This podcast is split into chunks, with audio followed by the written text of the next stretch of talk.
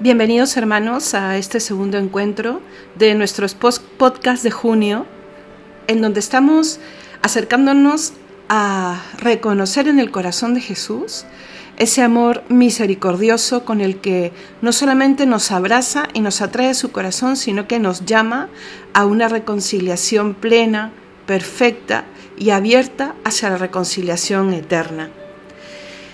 En el video introductorio les dije que seguramente iría repitiendo algunas citas, las principales, y alguna idea ¿no? sobre la cual he querido fundamentar eh, todos los audios que nos van a reunir en este mes.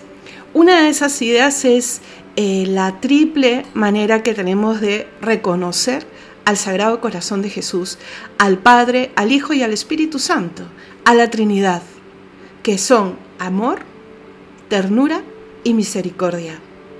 Si bien nos vamos a fijar sobre todo en el tema de la misericordia, yo quisiera que no las desvinculemos de esas otras dos notas. El amor misericordioso de Dios lo es y será siempre también ternura y será siempre y es amor eterno amor que ha llegado hasta el extremo de encarnarse, de venir, de morar, de morir, de resucitar y de quedarse en los sacramentos, a la espera de reencontrarse con nosotros en la vida eterna, desde donde nos convoca todos los días, cada día, porque nos llama, porque nos espera, porque nos acompaña, porque camina con nosotros, incluso en los momentos en donde pareciera que es difícil reconocerle, que no le oímos, que no le vemos, que estamos ciegos, que pasamos por un túnel oscuro. Ahí, y me atrevería a decir, sobre todo ahí, es donde Dios quiere que reconozcamos su amor, su ternura y su misericordia. Hermanos, tenemos la necesidad de comprender el amor infinito de Dios Padre. ¿Por qué? Porque hemos sido hechos para Él, porque hemos sido hechos por Él. Y cuando, cuanto más lejos o cuanto más reñidos estemos con esta idea, más lejos y más reñidos también con nuestra vocación de infinito, con nuestra vocación aquí en la tierra, con nuestra vocación que nos habla del fin último para el que hemos sido creados y que se aterriza con el fin eh, temporal, con la vocación en esta vida en donde vamos obrando el bien para alcanzar luego el bien mayor, el bien eterno. Y miren, es la misericordia la que nos permite reconocer el rostro del Padre. Es Él el que nos llama a una verdadera reconciliación con quien soy, con quien fui, el hoy, mi historia y también con quien seré. La misericordia de Dios nos ayuda a perdonarnos a nosotros mismos. No se habla solamente de un perdón que tiene Dios para con nosotros, sino que también nos enseña a perdonarnos a nosotros mismos, para así poder reconciliarnos con los demás y con todo aquello que nos toca abrazar en esta, vida. En el audio introductorio, una de las citas que primero eh, quise nombrarles fue esta, eh, en el que el apóstol les dice, muéstranos al Padre y nos basta. Y es cierto, si nosotros nos encontramos con el Padre, si nosotros reconocemos cuál es el camino hacia el Padre, podemos decir también esto de muéstranos al Padre y nos basta. Y cuando hemos ido vislumbrando poco a poco el rostro del Padre, todo lo demás empieza a perder importancia. Y no porque nos volvamos indiferentes hacia todo y hacia todos con una indiferencia mundana, no, sino que nos vamos haciendo más libres. Y aquel eh, que reclama, por decirlo de alguna manera, nuestro corazón, empieza a pesar más, empieza a colmarlo todo y empieza a enseñarnos a amar con un amor libre, con un amor universal con un amor que por ser universal no deja de ser personal porque abarca toda nuestra persona, pero que fundamenta ese amor desde el amor misericordioso de Dios, desde el amor que es ternura, que es amor infinito, que lo puede todo, que lo quiere todo, que lo perdona todo, que lo colma todo. Entonces, hermanos, si nosotros realmente queremos vivir en esta vida desde ya, reconciliados con todo y con todos, busquemos el rostro del Padre.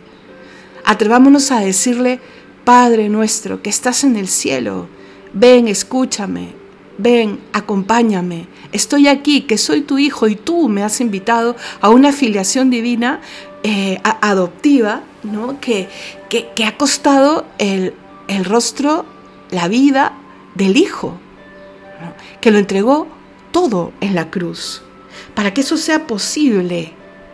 Y miren, la misericordia no solamente se debe entender como reconciliación con Dios, se entiende también como crecimiento, como santidad, como trampolín hacia las virtudes, hacia el obrar bien, hacia la verdadera sabiduría, hacia todo aquello que añoramos, a encontrarnos con lo que se conoce como los trascendentales, pero que al final es lo que todo ser humano busca tientas, lo bueno, lo bello, lo verdadero. Para que no te olvides, ¿no? B, B, V, bueno, bello y verdadero. Y cuando no lo encontramos en Dios o no estamos buscándolo eh, eh, caminando hacia la casa del Padre, lo buscaremos a tientas en los lugares equivocados, confundiremos lo que es la verdadera belleza con una belleza mundana y temporal. Igual, igual será con el bien, igual será con la verdad.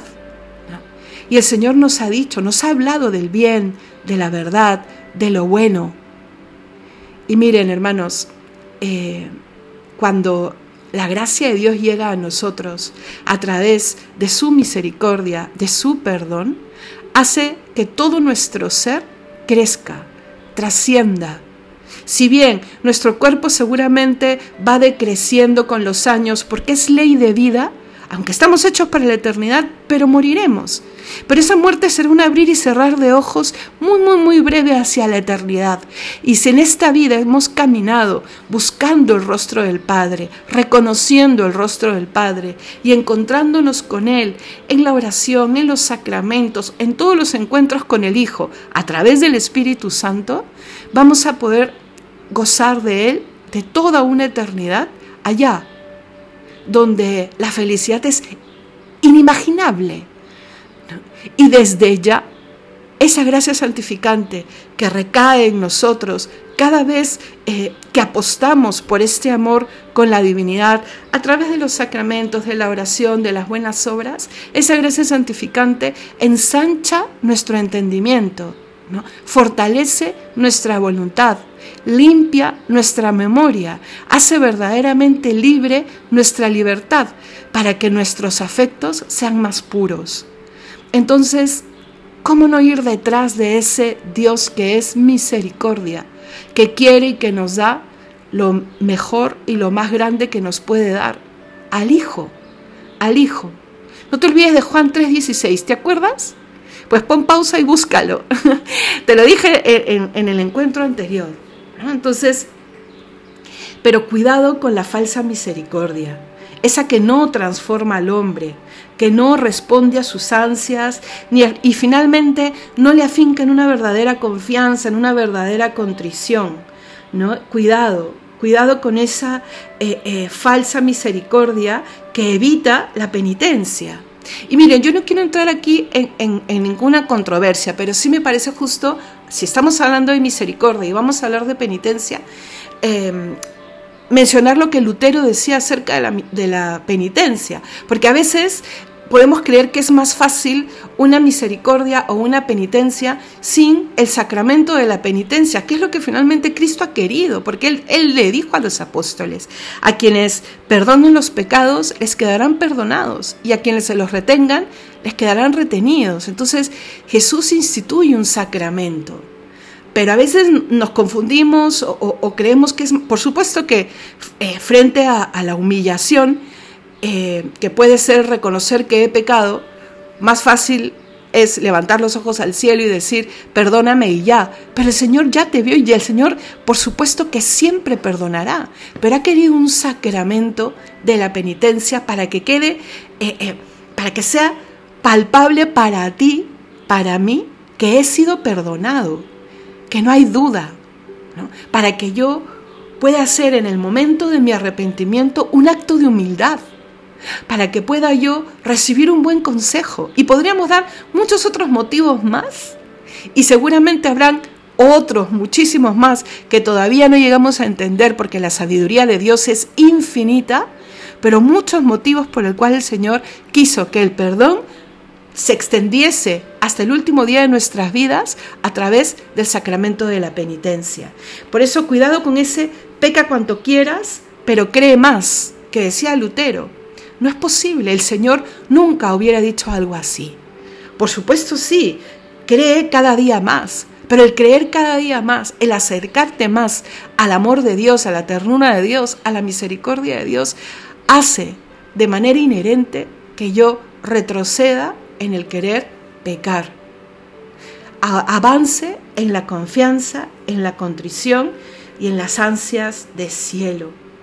Entonces, hermanos, vayamos sacando dos conclusiones hasta ahora. Primero, es Cristo quien me va a mostrar el rostro misericordioso del Padre. Es a través de Él, es por Él, es con Él. Entonces, a Él hay que decirle, eh, muéstranos al Padre y nos basta. Por eso hay que profundizar en una relación con el Hijo.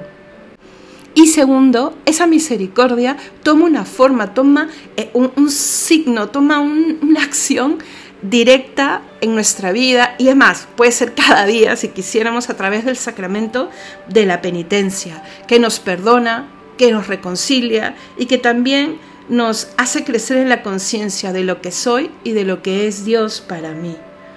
Entonces, hermanos, eh, acerquémonos a, esta, a este misterio del amor misericordioso del Sagrado Corazón de Jesús, que nos quiere mostrar el rostro del Padre, hay que tomar distancia de esa forma de misericordia mundana que es, pues Dios perdona todo y, como perdona todo, no voy a llevar este, cuentas de mi pecado y tampoco me voy a acercar hacia la fuente de la misericordia que es Dios y que es a través del sacramento que Él mismo ha instituido para reconciliarme con Él.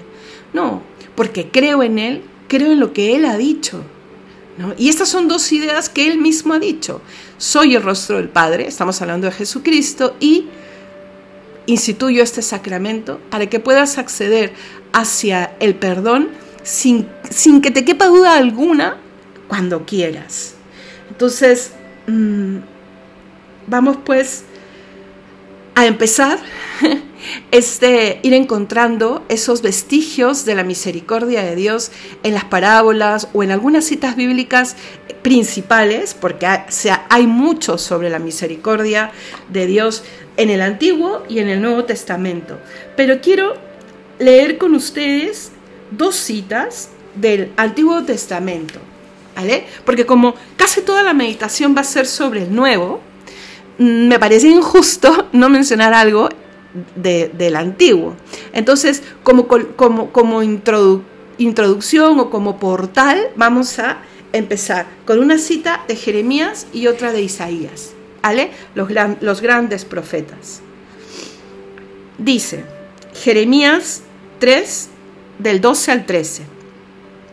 Ve y grita estas palabras del lado del septrión y di, vuelve, infiel Israel, dice Yahvé, no quiero mostrarte un rostro severo, porque yo soy misericordioso, dice Yahvé, y no guardo mi cólera para siempre solamente reconoce tus faltas, pues has sido infiel a Yahvé, tu Dios. Y ahora Isaías. Lleguemos y discutamos juntos. Si vuestros pecados son como la escarlata, quedarán blancos como la nieve.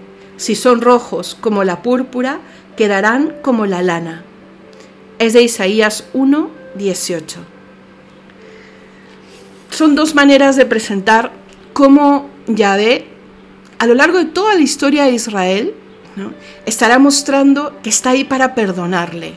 Miremos la historia del pueblo de Israel. Desde el principio, Israel, miren, desde el principio, principio, que, que empieza con Abraham, ¿no? Se supo elegido por Dios y a lo largo de su historia se dieron acontecimientos portentosos, ya sea primero de Yahvé con algunos de, de los llamados a liderar el pueblo, algún profeta, eh, eh, los patriarcas, o con el pueblo eh, en general, como fue ese paso por el Mar Rojo después de las plagas, cuando a través, liderado por Moisés y Aarón, liberó al pueblo de Israel de Egipto. Entonces, por eso es que, a través de tantos salmos y, de tantos escritos, el pueblo de Israel reconoce la mano de Dios para con su pueblo elegido. Israel se sabe elegido, se sabe el pueblo elegido de Dios. Y el Señor se prepara ese pueblo y se separa ese pueblo, ¿para qué? Para que su hijo nazca de él, para que su madre la Santísima Virgen María nazca de él. Y, la mayoría de la iglesia primitiva ¿no? era judía, porque estaba preparada para reconocer la, la existencia de un solo Dios. Y no solo de un solo Dios, sino de un Dios personal, que habla con su pueblo. Pero así todo, Israel iba mm, en este avanzar y retroceder, avanzar y retroceder en la relación con Dios se sabe prácticamente desposado por Dios, pero le era infiel. ¿no? ¿Cuántas citas bíblicas tan bonitas expresan este, primero el grito desgarrador de haber pecado contra Dios y luego como Dios es, lo llama, lo que hagamos es leer y muchos otros, y le perdona? Porque ya sea como pueblo, ya sea como cada, como, de manera personal, los israelitas reconocían que eran débiles, y que caían, que se, se, dejaban seducir por las riquezas o las famas o las formas de gobernar, en fin, por, de, muchas maneras, por los otros pueblos. Por, eh, entonces, esa era un poco la historia, ¿no? Y, y, uno puede mirar su propia historia y reconocer vestigios de lo que vivía Israel con Yahvé, a lo que nos toca vivir a nosotros también. ¿Cuántos de nosotros estamos seguros de la existencia de Dios, seguros de que Dios nos ama, pero también nos pasa que avanzamos y retrocedemos? El que es sin pecado que tire la primera piedra. Pero eso no hizo que el Señor se quedase indiferente frente al sufrimiento que acarrea el pecado. No, el Señor se elige un pueblo para algo, para que llegue el Mesías para que el rostro del Padre, la encarnación de la segunda persona de la Trinidad, nos mostrase el camino, poniéndose Él como camino, Él como alimento, Él como palabra, Él como corazón misericordioso. Entonces, escuchemos pues cómo nos dice a nosotros también, también vuelve infiel, dice Yahvé, no quiero mostrar mi rostro severo. Él quiere mostrar su rostro de ternura, de misericordia. Y lo que dirá a través de Isaías, tus pecados pueden ser rojos como la púrpura, pero quedarán blancos como la lana. Nos toca decirle al Señor, en ti reconozco el rostro del Padre, perdóname porque he pecado, perdóname porque sin ti no puedo. Señor, solo necesito reconocer que con tu amor me basta con tu fuerza y tu presencia en la vida me basta. A veces voy eh, eh, buscando a tientas, pero me olvido que el todo eres tú. Y claro, si hacemos el salto del Antiguo Testamento al Nuevo Testamento, podemos decir que la bondad misericordiosa del corazón de Jesús brilla en todo el Evangelio desde el primer versículo del primer Evangelio hasta lo último que quiere decir San Juan en el Apocalipsis, es decir, en todo el Nuevo Testamento, brilla el rostro del corazón de Jesús, que es misericordia. Así que los invito, hermanos, a, como dice el Salmo 33, a gustar y ver qué bueno es el Señor.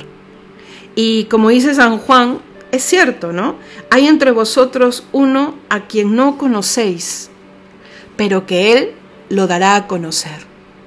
Queremos conocerte, Señor, Queremos conocer a Dios y sé que al conocer a Dios me conoceré a mí mismo, conocer a Cristo para amarle y así encontrarnos con Él, con la misericordia del corazón de Dios, reconociéndolo como a través de sus obras, sus palabras, y nos gritará qué es el hombre. El Papa Juan Pablo II en la encíclica sobre la misericordia cita a su manera, ¿no?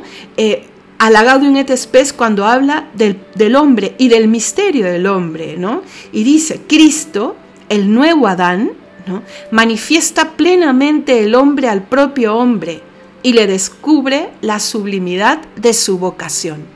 Entonces Cristo nos muestra el rostro del Padre y Cristo también le muestra al hombre su vocación de hombre, de hijo por adopción, de hecho para la trascendencia. Entonces todo esto va junto cuando hablamos de misericordia. Y todo esto es lo que justifica el por qué el Señor no solo se encarna, sino ha querido mostrar de manera admirable su misericordia a través del sacramento de la penitencia. En este segundo audio el tema principal quiero que sea el que podamos comprender un poquito más y mejor y así anhelar el sacramento de la penitencia. Y agradecer cómo a través de la institución de este sacramento, el Señor prepara anticipadamente el remedio a nuestras debilidades. Porque miren, Él instituye el sacramento de la penitencia en el siglo I pero ya pensaba en nosotros, no solamente en nuestra redención, sino en cómo haría posible esa redención para nosotros cada día. No solamente un eh, bautismo, que es impresionante, ¿no? Como cada sacramento, y este que es el primero, pero no solamente un bautismo que nos perdona los pecados y sobre todo el pecado original, sino el que tengamos la oportunidad de sabernos perdonados por Dios, mientras que haya vida cada vez que nos acerquemos a pedirle perdón a través de este sacramento. Por eso es que, no te olvides, nosotros podemos comprender y hasta profesar que a través del sacramento de la penitencia, Él ha querido mostrarnos admirablemente su corazón. Ese corazón que repite y repite el venid a mí, venid a mí. Los que estáis cansados, los que estáis agobiados, venid a mí y miren este corazón que es manso y humilde, ¿no? Y aquí estoy yo para ti siempre.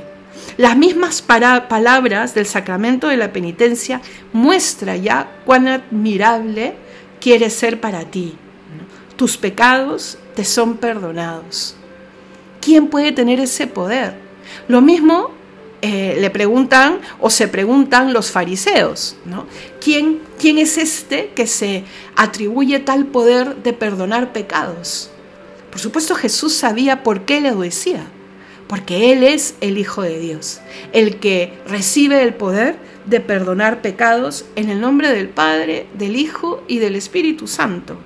Hay una cita, y que es la que he querido que sea la que meditemos sobre todo el día de hoy, porque está para mí muy, muy vinculado con el sacramento de la penitencia, que es el milagro narrado en los sinópticos de Jesús en casa de Pedro en Cafarnaún. ¿no? Eh, él está prácticamente a donde iba era como si se armase una sinagoga móvil o portátil, porque como dicen los evangelios, le seguía mucha gente, ¿no? Entonces, estamos en Marcos 1, 21 eh, más o menos y dice, ¿no? En cuanto llegó el sábado, fue a la sinagoga y se puso a enseñar, y se quedaron admirados de su enseñanza, porque les enseñaba como quien tiene potestad y no solo como los escribas. Esto va hablando de cómo él ya iba ganando cada vez más público y este público prácticamente se trasladaba con él. Y ellos se preguntaban, y dice, sigue diciendo Marcos, se quedaron todos estupefactos, de modo que se preguntaban entre ellos, ¿qué es esto? Una enseñanza nueva con potestad, con poder. Manda incluso a los espíritus impuros y le obedecen. Marco 1, 27. Entonces, esta primera predicación que narra Marco y los primeros milagros de Jesús hicieron que su fama corriera por todas partes, ¿no? Y por eso la gente le seguía, grandes multitudes, dirá Mateo, eh, le seguían de Galilea, de la Decápolis, de Jerusalén, de Judea y del otro lado del Jordán. Entonces llega este momento en el que está en la casa de Pedro y está tan llena la casa de Pedro que ya casi nadie podía entrar. Estamos en Marcos 2, empezando el, el capítulo 2 del Evangelio de San Marcos. Y dice, ¿no? Estaba allí en la puerta de la, casa, de la casa, se había agolpado toda la ciudad. Imagínense cómo se movilizaba la gente, ¿no? En la puerta de una casa pequeña estaba prácticamente agolpada toda la ciudad y allí le llevaban los enfermos y endemoniados y los curaba. ¿Qué sigue? Este es el pasaje que les quiero decir, ¿vale? Vamos a hacer como una composición de lugar. Ya luego ustedes leen todo el, pasaje con calma. Yo lo voy a ir contando, ¿no? Pero Está llena la casa, prácticamente nadie puede entrar ya por la puerta y un, grupo de amigos lleva en una camilla a un paralítico de nacimiento, ¿no? Y, llevado entre cuatro. Pero por el inmenso gentío era imposible acercarlo a Jesús. Entonces, lo que ellos, piensan, piensan y lo que se les ocurre es abrir un boquete en el techo, un hueco en el techo, Ah, no eran techos pues de cemento, ¿no? Entonces levantan un poco el techo y lo descolgaron en, en su misma camilla, de modo que quedase frente a Jesús. Esta vez Jesús mostrará su admiración, su admiración ante la fe, pero la fe de quiénes? ¿De quiénes? La fe de los amigos. Porque dice San Marcos, al ver la fe de ellos, le dijo al paralítico, Hijo, tus pecados te son perdonados. En algún momento seguramente hablaremos en otro podcast, pero no, no ahora en, los podcasts de la misericordia, sobre el tema de la fe que se puede rescatar de este pasaje, ¿vale? Porque es la fe de los amigos la que cura al paralítico. Pero ahora yo me quiero eh, quedar, eh, eh, situar en lo que le dice al paralítico, ¿no? Hijo, tus pecados te son perdonados. Marcos 2.5. No te olvides nunca de esta cita bíblica, porque es también lo que se nos dice en la confesión. Cuando nosotros queremos dudar de que la confesión es, es, eh, evangélica, o sea, que está en la Biblia, que es palabra de Dios, vamos a acordarnos de esta cita. Hijo, tus pecados te son perdonados. Todos esperaban pues un signo curativo, ¿no? Porque había hecho ver a los ciegos, había sacado demonios y por eso también era que, le llevaban a la gente. Pero cuando ve que al, paralítico lo que le dice justamente es eso, ¿no? Que le perdona sus pecados. Y ahí es donde él escucha, porque a Jesús no se le puede ocultar nada, absolutamente nada. Escucha cómo murmuran, ¿no? Los que no querían creer en él, diciendo quién es este y de dónde su poder de perdonar pecados. Y Jesús los mira, pero habla delante de todos y dice, ¿por qué murmuran? ¿No? ¿Por qué hablan, por qué hablan ustedes así? ¿Qué es más fácil decir, tus pecados te son perdonados o toma tu camilla, ponte de pie y anda? ¿Qué es más fácil decir? ¿Y tú qué responderías?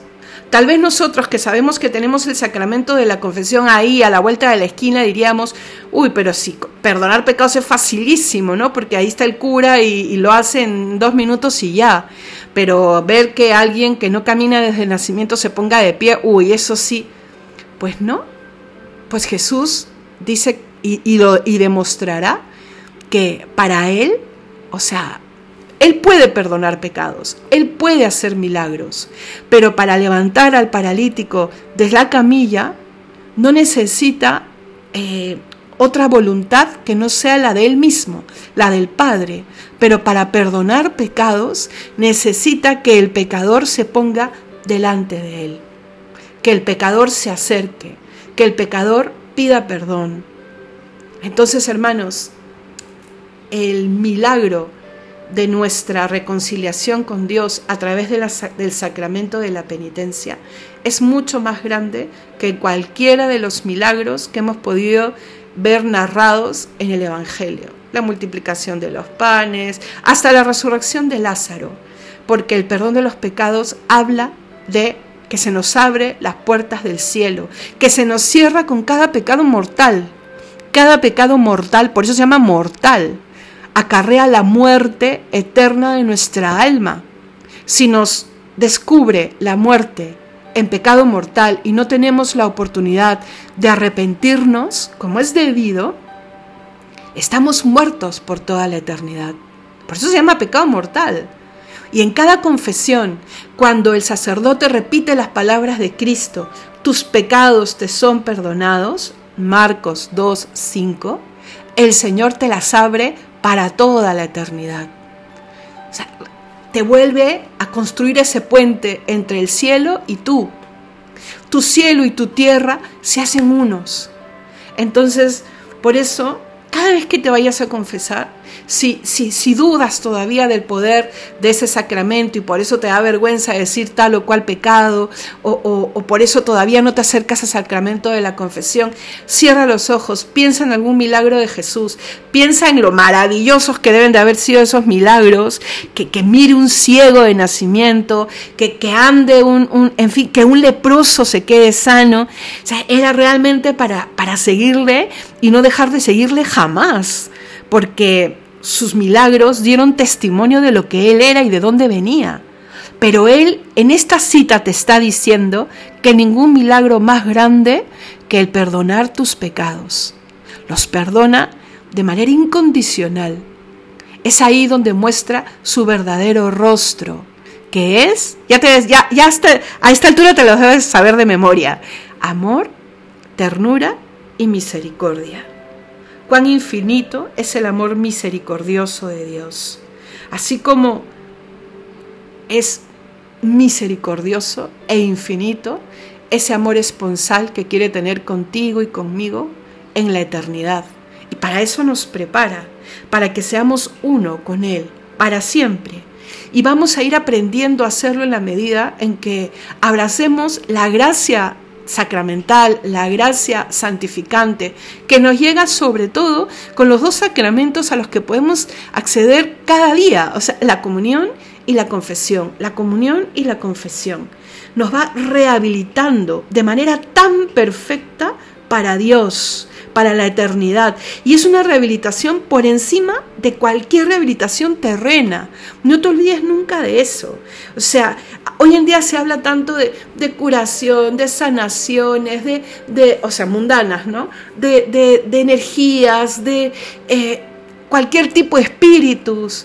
Pero hermanos, no hay rehabilitación tan perfecta que la, la rehabilitación de nuestra alma cuando se pone frente a Dios a través del sacramento de su misericordia y que luego nos permite acceder al sacramento del amor que es la Eucaristía.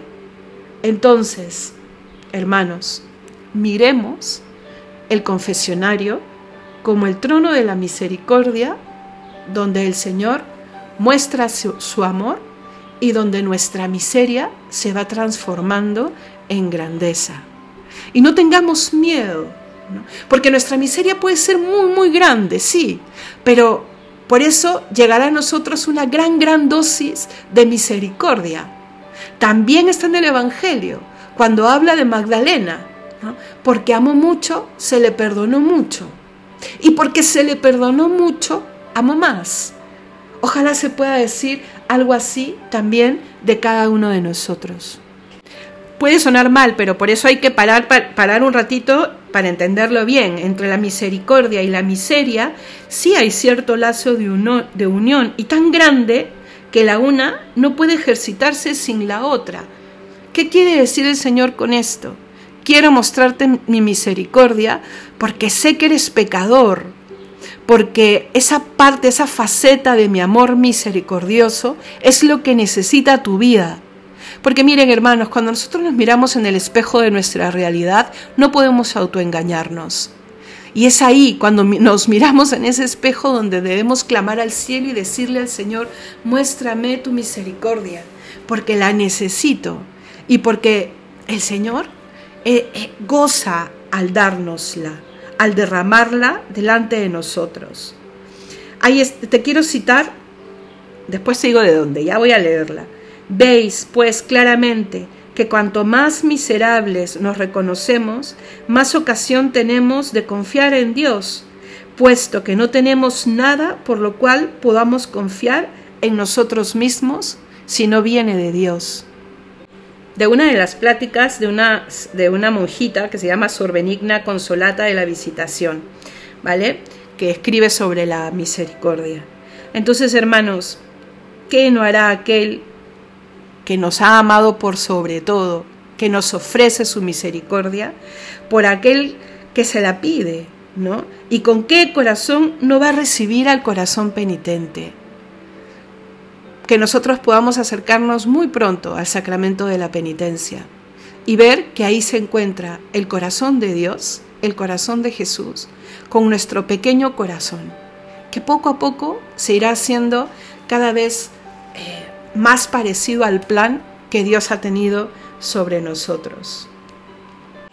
Te animo también a que vuelvas a leer el pasaje eh, que hemos leído ahora, sobre todo en el Evangelio de San Marcos, a partir del versículo 1 en el capítulo 2, para que podamos oír cómo Cristo, así como se lo dijo al paralítico, nos lo dice a nosotros en cada confesión tus pecados te son perdonados. Y que golpee en nosotros tan fuerte que podamos cada vez que nos acerquemos a la confesión volver a comprender que no hay milagro más grande para Dios que el perdonar nuestros pecados. Porque para que se dé ese perdón nos necesita también. ¿Por qué? Porque tenemos que ponernos frente a Él. ¿Y por qué? Porque necesita nuestra libertad, porque nos ha hecho libres. ¿Y por qué? Porque quiere ser amado. Y ese es el misterio del amor del corazón de Dios.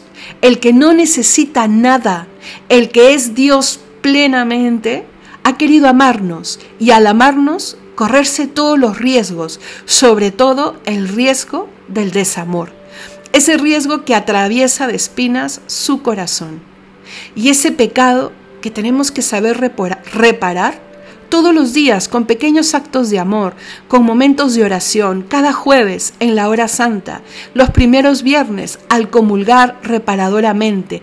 Y en este mes del corazón de Jesús, este, este año cae viernes 16, me parece, o 15, no me acuerdo bien, pero ese viernes, eh, este miércoles empezamos la novena, pues el siguiente viernes tenemos la fiesta del corazón de Jesús.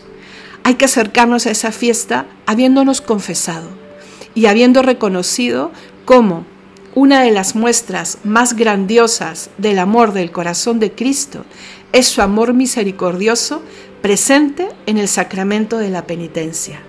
Que Dios te bendiga y nos encontramos este viernes.